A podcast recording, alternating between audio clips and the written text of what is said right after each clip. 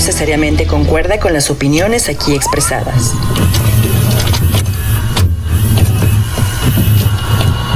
The sharing of biased and false news has become all too common on social media. More alarming, some media outlets publish these same fake stories without checking facts first. The sharing of biased and false, False news has become all too common on social media. More alarming, some media outlets publish the same fake story without checking facts first. And this is extremely dangerous to our democracy. This is extremely dangerous to our democracy. This is extremely dangerous to our democracy. This is extremely dangerous to our democracy. This is extremely dangerous to our democracy. This is extremely dangerous. Los espacios de información alternativa, mal llamados conspirativos. Predijimos el colapso económico. Hablamos desde mucho antes del gran reseteo. Hablamos de lo que está ocurriendo con la planemia, desde 2009 o antes, desde las tarjetas de Steve Jackson. Como mínimo, hemos ganado el derecho a hablar libremente. Seguro te da curiosidad escuchar lo que tenemos que decir. Aquí comienza la palestra.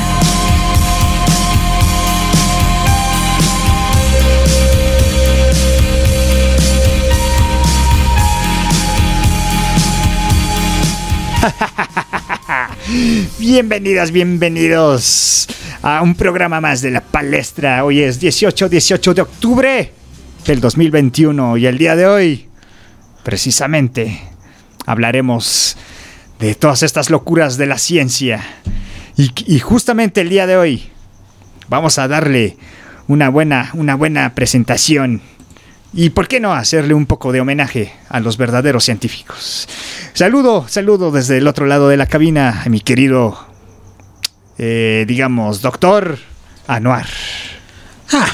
Amigos, bienvenidos a su primer programa de ciencia, donde les explicaremos cómo armar un cuerpo con diferentes partes, llamarlo Frankenstein. y del otro lado, desde la sucursal de los Montes Ecatepenses, el buen César Uribe, que también ha experimentado, pero la delincuencia en su estado. ¿Cómo estás? Muy buenas tardes, caballeros. Es un honor estar aquí con todos ustedes. Yo no me la esperaba. Honestamente no me la esperaba. Pero bueno, ya estamos aquí. Ya ni modo que diga otra cosa. Oh, pues sí, así es, querido César.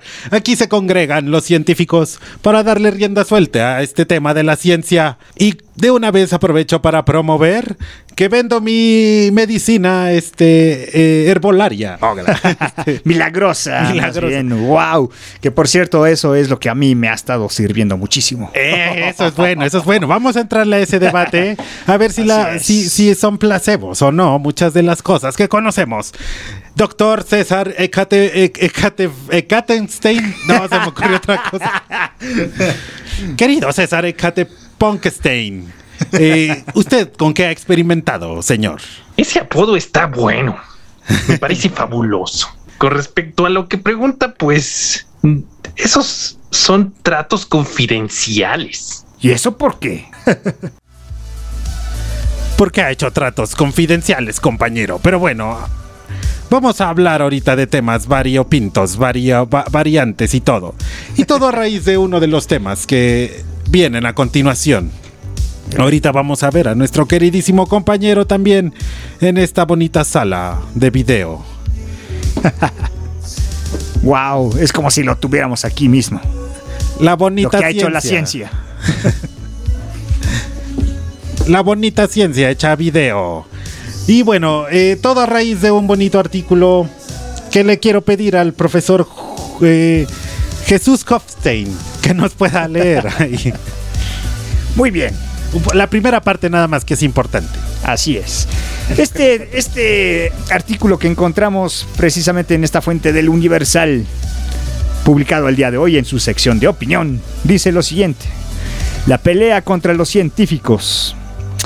Bien, voy a eh, saltarme un poquito más ahí de, de Del los- contexto. de los- del contexto y dice lo siguiente, cuando el Foro Consultivo Científico y Tecnológico AC, integrado por 31 científicos y académicos mexicanos que hoy se encuentran bajo investigación de la Fiscalía General de la República, por presunta delincuencia organizada, dejó de recibir fondos del CONACYT. se interpuso un recurso de amparo.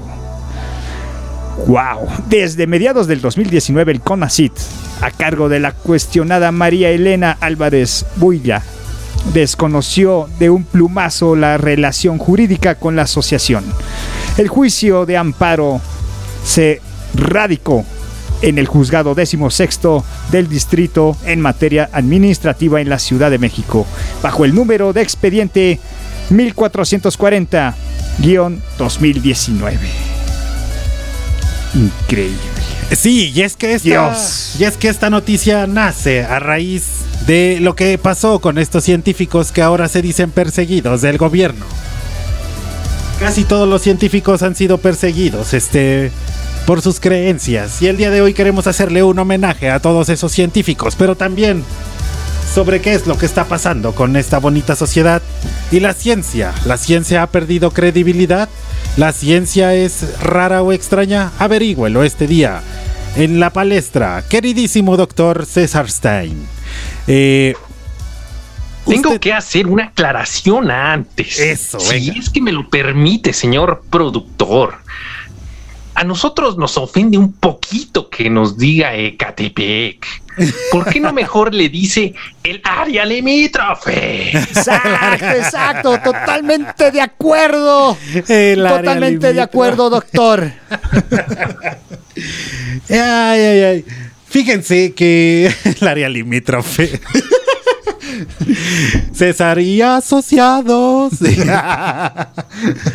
Eh, bueno, pues esta reflexión, queridísimos compañeros, que les quiero leer, viene precisamente de que la estrategia del CONACYT de María Elena Lanes Bulla y Alejandro Hertzbanero eh, anunció los efectos de la sentencia obligada a entregar los fondos, los fondos al foro consul- consultivo. Amigos, en esta reconstrucción del país, así que en programa de Krusty el payaso, cuando Bart no tenía caricatura que ver, este, estamos hablando de una crisis económica en el CONACYT. ¿Por qué no tenemos fondos este, para la ciencia? Eh, es interesante eh, y esta pregunta va para mis, amigos científicos, ya que eh, hasta donde yo sé y según datos del INEGI, eh, el estudio de la ciencia y de, y de- y de estudios científicos y de proyectos individuales ha disminuido en un 45%. Es decir, estamos sobreviviendo como en el juego del calamar a solamente comer y vivir bien, porque la ciencia, la ciencia no es para los países del tercer mundo.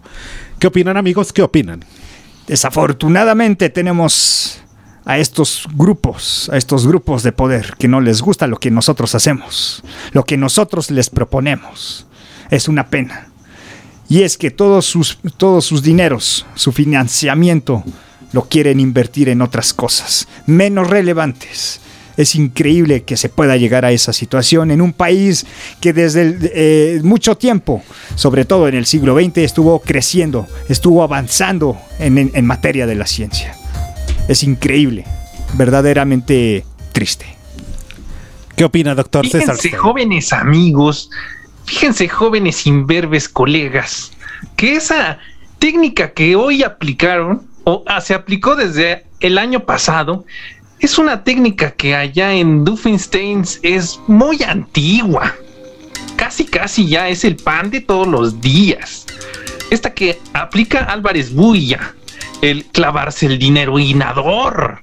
Ese es un invento que ya tenemos por obsoleto y que consiste en desviar los recursos del Estado para eh, eh, sus propias arcas y sus propias bolsillos. Exactamente, y es precisamente que el día de hoy vamos a hablar de esta ciencia tan rara y tan extraña que tenemos en este país y por eso les vamos a dar algunas notas científicas que a lo mejor usted no conocía. Y para abrir la pista el día de hoy vamos a comenzar y ahorita le pido su rol a los, a los doctores aquí presentes en esta pequeña ponencia de la palestra. Sean todos bienvenidos y quédense porque el tema se va a poner espectacular. Y por lo mientras, ¿usted ha visto a un científico bailar? Y si no, póngale esta canción de Justice.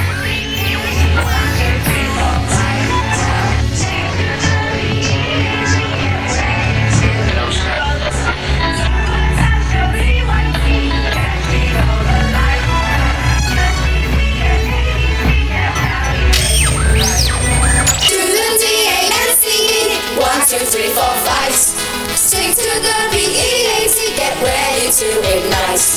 You were such a BYT, catching all the lights. Just easy as ABC, that's how we make it right. Do the D A S E E, one, two, three, four, five.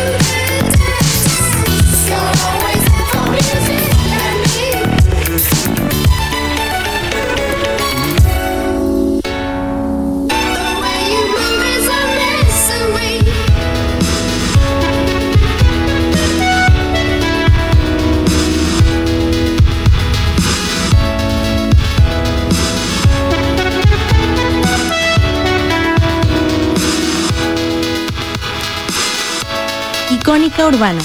Reconstruyendo Cultura.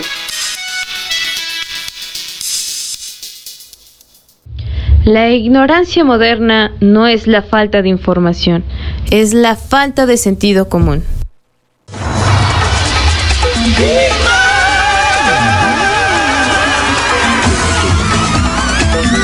Protagonistas, Paul Salum.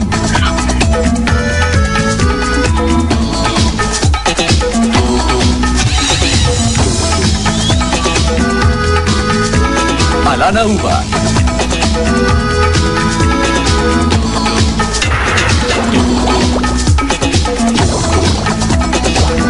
Y Mark Ritz.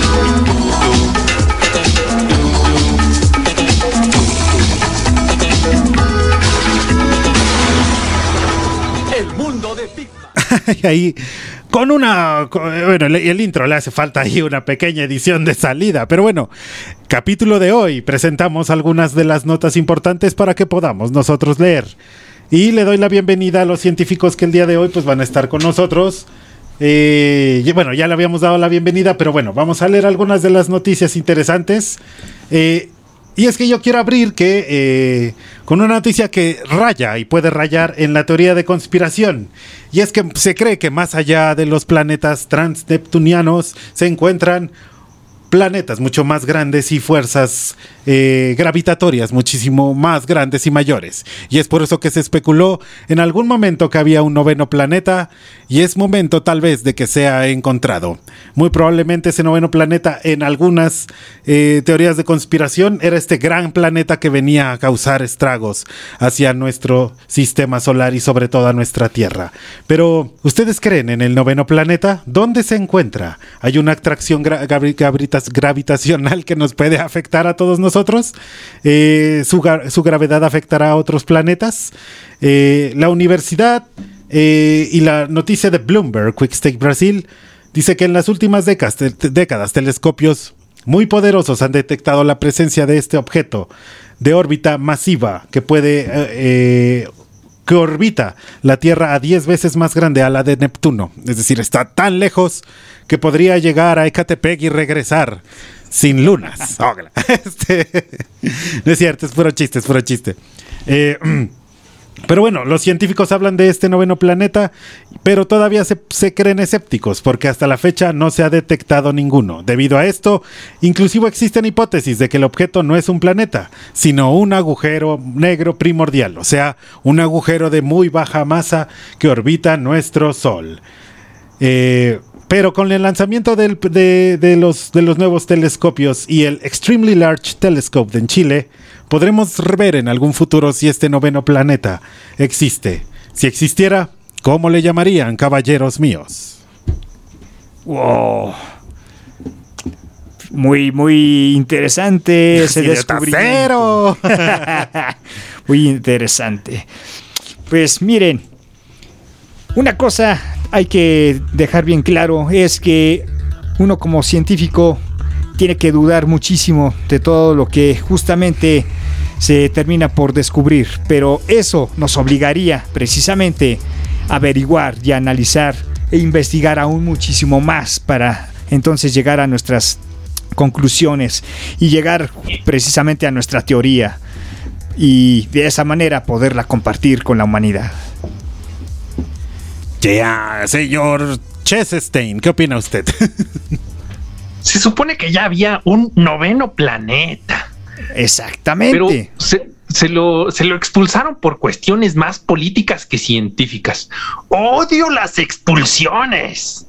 No puede ser con estos científicos imberbes que estén expulsando y aceptando planetas que ni siquiera se han comprobado. Pero bueno, así, así termina mi protesta del día de hoy, jóvenes imberbes colegas míos. Lo que decir que este nuevo planeta, pues a lo mejor no está comprobado. ¿Qué hay de problema en aceptar el otro? Pues claro, claro. y es que nuestros colegas que se pasaron la universidad de la noche a la mañana son ellos los que andan sacando planetas y metiendo planetas. saludos a saludos a este científico afro, de- afroamericano afrodescendiente que sacó este al planeta Plutón de nuestra o sea nuestros conocimientos de primaria ya no son válidos debido a ese. Ah, eso explica por qué quiere meter un noveno planeta que supuestamente es un hoyo negro. Decirle que es un hoyo afrodescendiente. Exactamente, y bueno, pusimos la canción de Big Man porque la explicación de los planetas es interesante. Y otra de las explicaciones científicas que ha estado en boga de todos es precisamente la Tierra plana. Este, este objeto precioso en el cual nosotros habitamos y que es plano, plano como el disco de 12 pulgadas que le causó daños a Chesenstein en su dedo. Por esa razón, por esa razón nosotros creemos que la Tierra mejor debería de ser plana para que no hubiera tanto problema con la en el descubrimiento de varios planetas. Pero si fuera plana, no habría Vox en España. Ógala. Este. Ahora, queridísimos amigos, ¿por qué creen que eh, tanto sale, sale esta noticia muy interesante sobre el noveno planeta que estaría muy interesante descubrirlo o saber que es cierto, pero también están la- las otras teorías en las que dicen que invertimos demasiado dinero o se invierte la humanidad en demasiado dinero en este tipo de proyectos y no en el rescate del hambre de personas en otros países. Vámonos, ahí está el debate. ¿Qué opinan? Tercer Congreso de Ciencias en México. Tiene la palabra el doctor Jesús Stein. Miren, les diré. Efectivamente, hay muchos problemas que hay que combatir en este planeta, en nuestro hogar, precisamente. Pero bueno, ya lo hemos platicado aquí. Hay una agenda y se supone que ya estamos trabajando en eso. Pero por otro lado, como hay mucho dinero, queremos, queremos repartirlo dentro de este eh, sector de la investigación precisamente.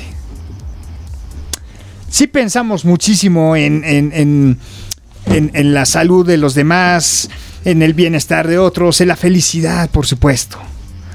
Pero hay otra, otra cosa muy importante. Nuestro planeta es finito. Y, y es por eso que los colegas están buscando otros planetas para posiblemente, quizá, ir a habitarlos. Vámonos, esto habla del ego del ser humano. Doctor Efectivamente. Chastistain tiene la palabra aquí en este, en este, lo que sea que sea. ¿eh? Miren ustedes, colegas imberbes.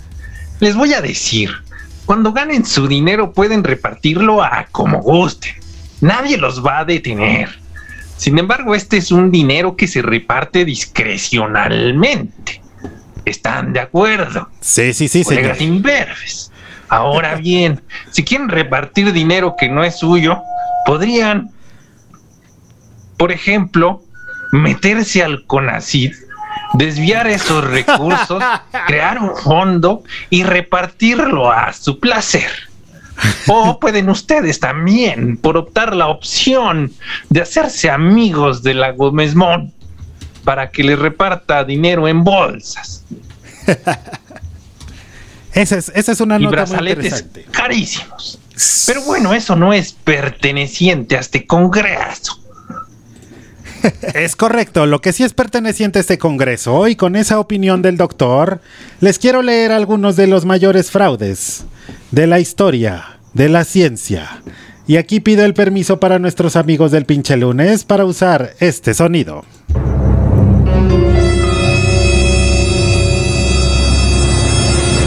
Y es que la ciencia también se ha visto envuelta en mayores fraudes, en muchos y mayores fraudes de la, de la ciencia.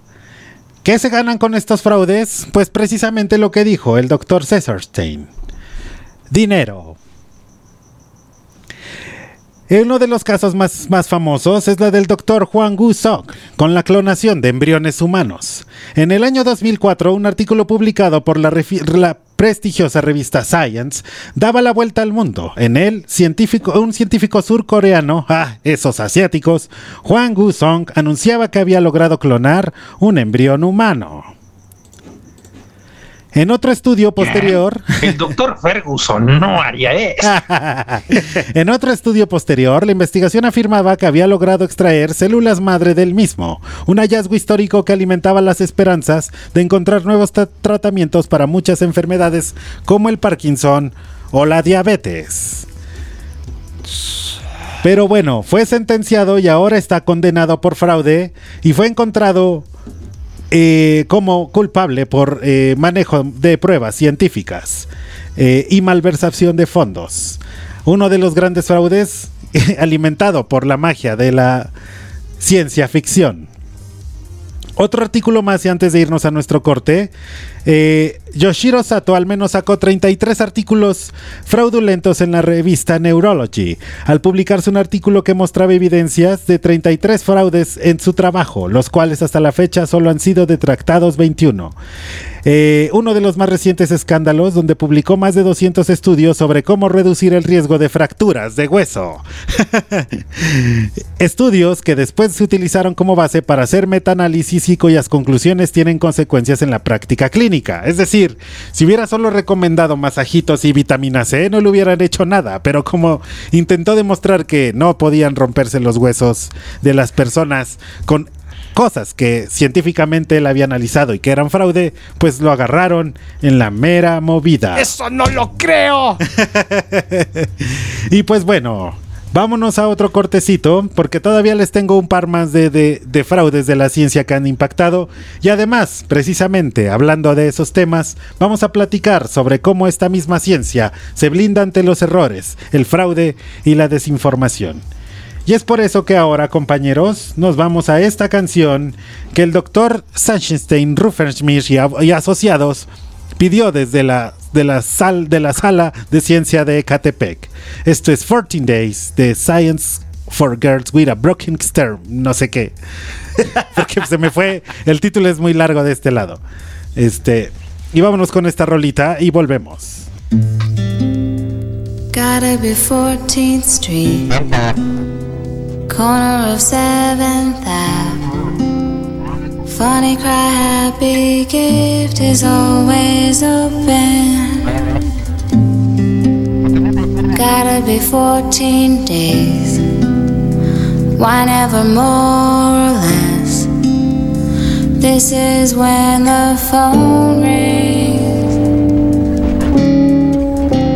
And even the stars are alive, even the stars at night, even a star like you can be looking for something. You've got a light like mine, even a light like mine. Never a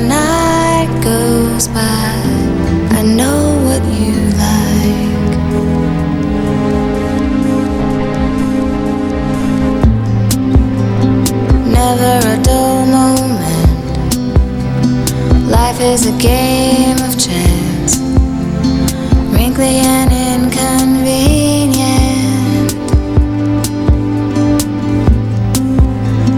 99 cents a shirt. We'll get the wrinkles out. Just take a look at our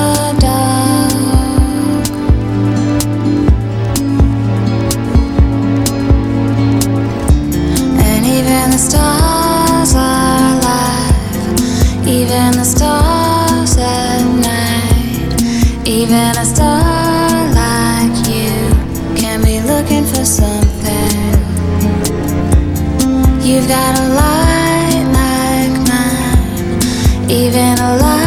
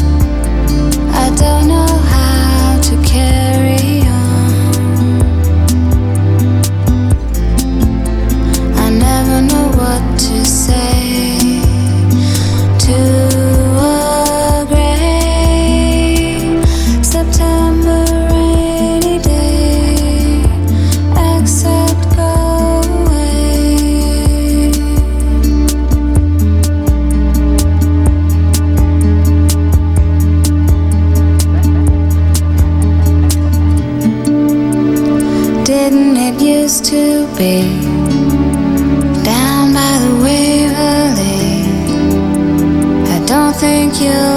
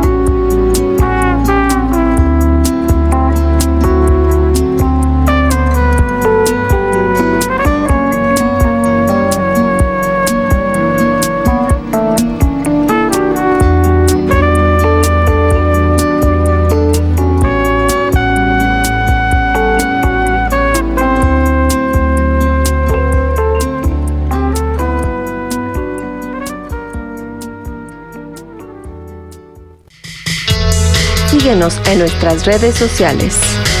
En Twitter e Instagram como icónica-urbana.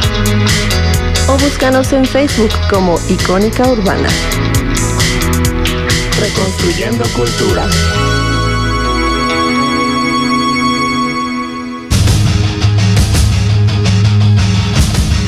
No olvides unirte al canal de Telegram de la palestra, en donde ofrecen contenido exclusivo.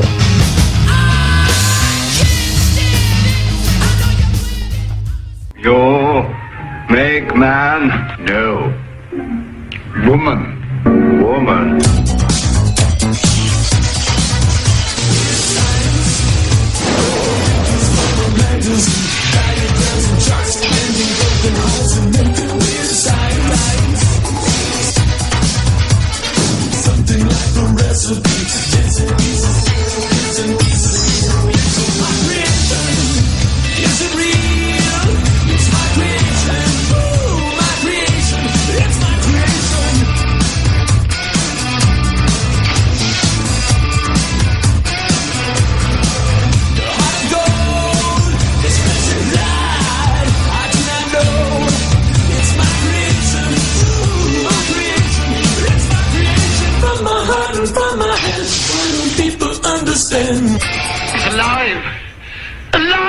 Ciencia Loca, una de las series más extrovertidas y raras de la historia. Querido César, es tu turno. Digo, che Chechenstein. ¿Quién es ese? Yo no conozco a nadie de, de- muy, muy apenas puedo leerlos y citarlos en algunos artículos. ¿Qué pasó con sus producciones? Las producciones ¿Dónde está han su labor científica. Se traspapelaron. Se traspapelaron Primero en la burocracia del CONACYT. Que nos acompaña Grillo Cantor para monitorear la palestra. Muchas gracias. Muchas gracias a nuestro amigo y seguimos en esta ponencia científica que le trae a todos y cada uno de ustedes los momentos científicos más importantes de la historia. Sin embargo, pues todavía la ciencia ha sufrido de muchas cosas y el doctor Chechenstein o Hechenstein o Cesar Stein o Scheffersmirch tiene alguna anécdota interesante para todos nosotros y la cual va a ser eh, contada a continuación. Doctor Chechenstein. Yo protesto y quiero ceder la palabra al doctor Chucho porque esas anécdotas retrospectivas tienen que surgir naturalmente. Perfecto. Entonces, sí, antes de cederle la palabra al doctor, al doctor Chucho, quiero preguntarle precisamente al doctor aquí, colega ponente, si usted se ha visto envuelto en alguna cosa extraña acerca de la ciencia y cómo usted tiene que llevarla según los parámetros de la nación en la que vive. Miren, las cosas muy extrañas que hemos vivido últimamente, pues efectivamente han sido muy contradictorias. Han chocado muchísimo con lo que ya habíamos explorado y trabajado, investigado desde hace muchos años. Por un lado podríamos decir que es positivo o aceptable que pasen estas confrontaciones. Sin embargo, sin embargo, Muchos quienes están proponiendo todos estos cambios tan radicales en la ciencia, hay que ver quiénes son con nombres y apellidos y detrás de quién están, para que entonces sepamos cuáles sean sus grandes intenciones de hacer grandes cambios en la ciencia y en la investigación científica. han dejado de lado, sobre todo, toda su metodología y los principios para que sim- simple y sencillamente expliquen cualquier barbaridad hoy en día. Cualquier barbaridad que de todos modos tiene su resonancia en el cheque cada quincena. Oh, la- este. La, la verdad científica de todos nosotros, pues es importante porque también hay que demostrar que la ciencia sola tiene que tener algún propósito en la humanidad. Pero para los países de tercer mundo, pareciera que el interés es de cuánto dinero me va a generar la pastillita que acabas de crear. Y para los del primer mundo, cuánto dinero Pfizer me va a otorgar por la vacuna que acabo de crear. Palabras más, palabras menos. El científico Chesterstein, eh, Smith eh, y asociados eh, también tiene alguna de las posturas. ¿La ciencia está blindada contra el fraude, compañero? Pues mire, yo no lo sé si la ciencia está blindada contra el fraude, pero me hace recordar que cuando era niño yo soñaba con ser o policía o algún militar o, a- o- o incluso había señoritas que iban a la escuela primaria en donde me tocaba estudiar para decirnos que cualquiera de nosotros podía ser presidente de la república. Pero un día llegó un profesor de esos que olían raro como a hierba quemada y nos dijo que los presidentes de la República y los policías son unos tipos muy corruptos. Así que decidí encaminar mis sueños a algo más honrado. Decidí ser científico loco. Así que puse mis esfuerzos para a saber de matemáticas y de estadística y eso hice. Ya después me di cuenta con la práctica científica que no todo es un campo de rosas. Resulta que para ser publicado uno tiene que pagar dinero y después de pagar dinero uno tiene que publicar con seis personas porque ese dinero no se junta solito. Todo, todo el salario no alcanza para comprar un paquete de publicación de un año que consta de tres publicaciones en ese año con todo y el equipo de trabajo. Es por eso que cuando citamos artículos siempre se cita al autor principal más cinco o seis achichincles y todos están ahí al, al final de la fila. Pero siempre el principal es el que pagó más. Ahora bien, para que se- sea relevante el científico, tiene que acumular muchas de estas publicaciones y sobre todo que lo citen. Es decir, hay que convencer a otros colegas que en sus artículos, que por cierto ellos pagan, lo citen a uno, que uno, el apellido de uno aparezca en el otro, lo cual es extremadamente complicado. Pero ya que uno logra que lo citen a uno, entonces es cuando cobra relevancia. Uno va entonces al Sistema Nacional de Investigadores y le dice, póngame mi rayita y mi estrellita en la frente. Así que le ponen su estrella en la frente y se va con un grado más de investigador en el Sistema Nacional de Investigadores, lo que te puede permitir cobrar más dinero. Y por supuesto, con ese dinero lo que haces es comprar un mejor paquete de publicaciones para que más personas te citen y más personas y más achichintles puedas publicar y cobrarles más dinero. Así que entre más puedas tú pagar otro mejor paquete de publicación, mejor te va porque otros colegas imberbes te citan. Y eso quiere decir que puedes ir al Sistema Nacional de Investigadores a decir, yo soy importante, así que dame otra estrellita en la frente y déjame progresar al nivel 5 de investigación, ser toda una eminencia.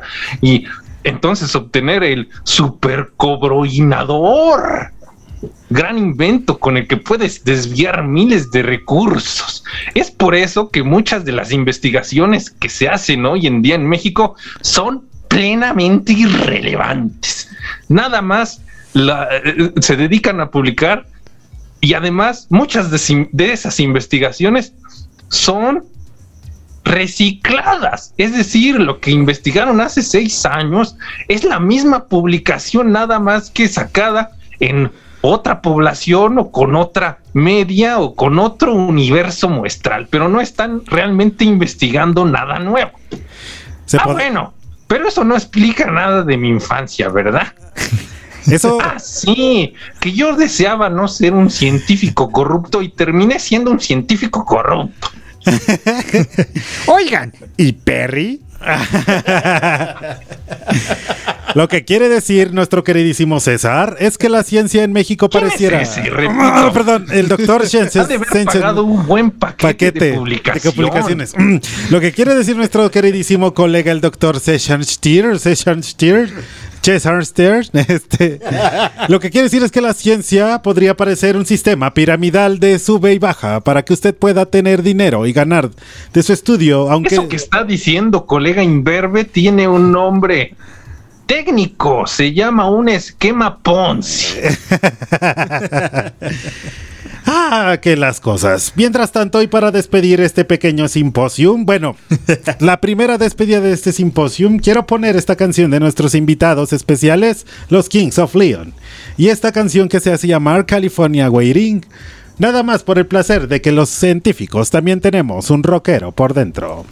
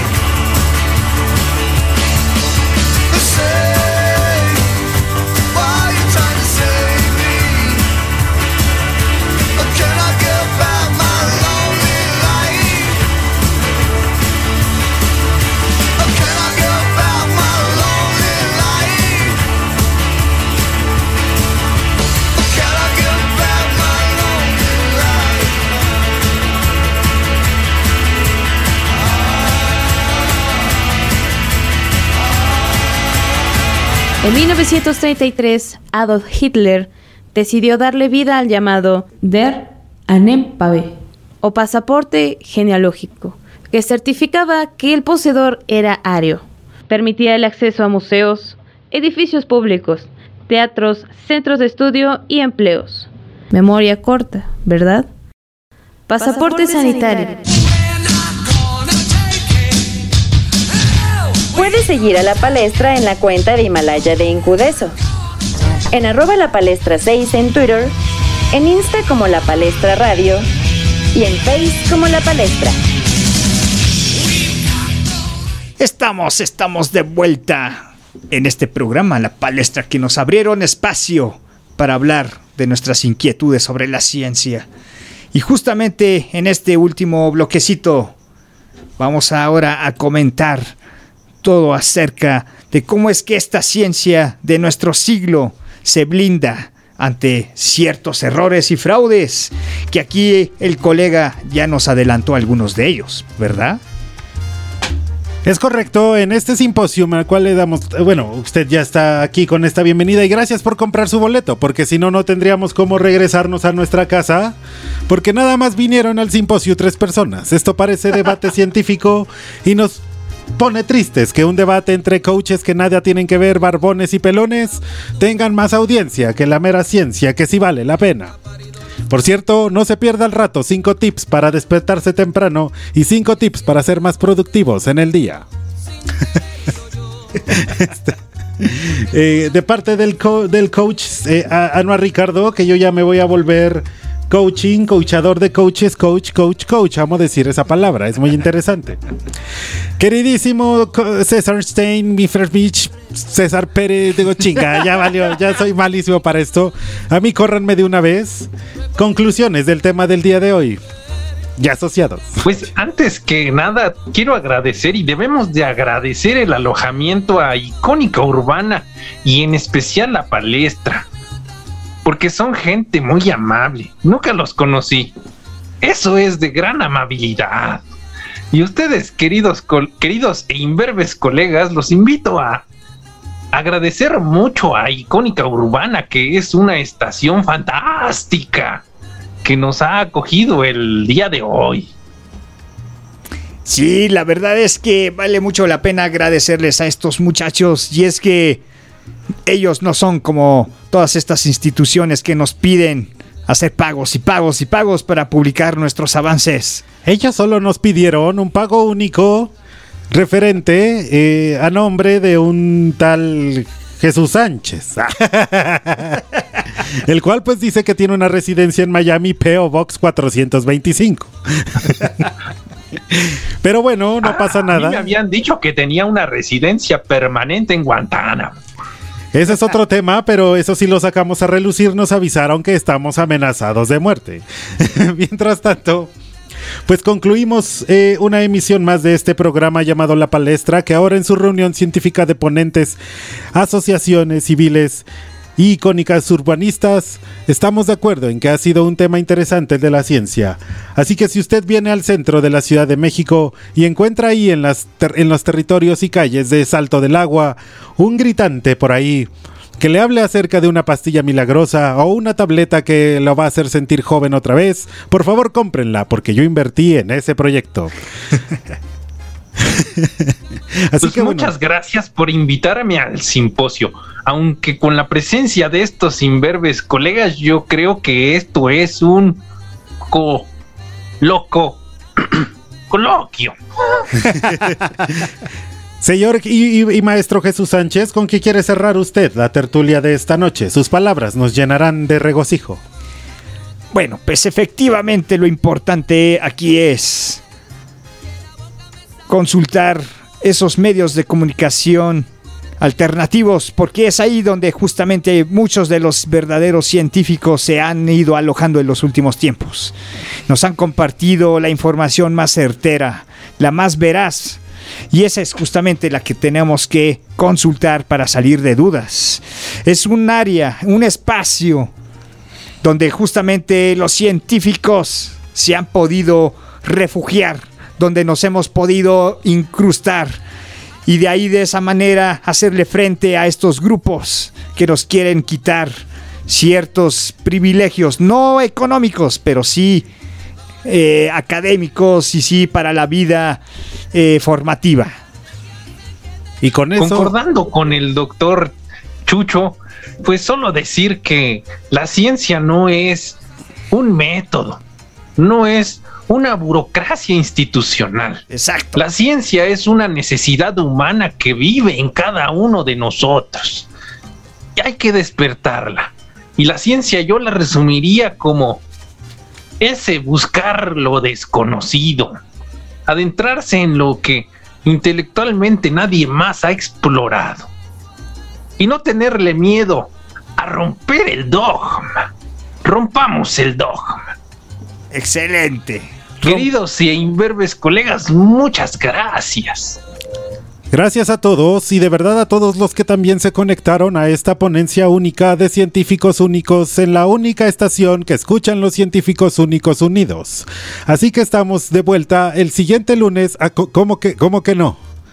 ¿Cómo que ya no? Científicos parangariticutirimicuadores. Exactamente, pero nos están diciendo por aquí en un memo, en un cable, que ya no vamos a poder tener este espacio porque el CONACID nos ha quitado la beca. Ni modo, así es la cuarta transformación. o la octava. ¿Cómo que la quinta? ¿La sexta? ¿La decimoctava? Estamos de vuelta la siguiente semana con los chicos habituales de la palestra. Mientras tanto, nos vamos a despedir con una canción muy romántica que el buen este doctor en geografía nos pidió. Y no puede haber una canción que más, más tatuada en el corazón de un geógrafo que la canción Maps de los Ye Ye Yeas. Adelante, vamos justamente con esta maravillosa canción. Esto es Maps y hay Yes.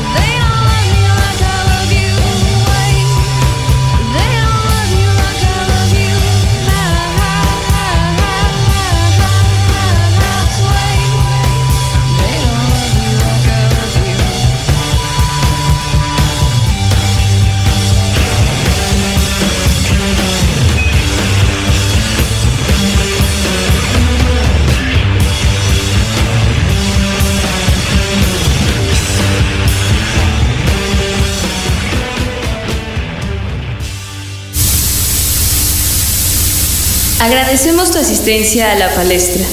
No des por sentada la información que escuchaste. Investiga por tu cuenta o contáctanos en nuestras redes para ampliar la información. Te esperamos la semana siguiente. Quédate a escuchar la programación de Icónica Urbana.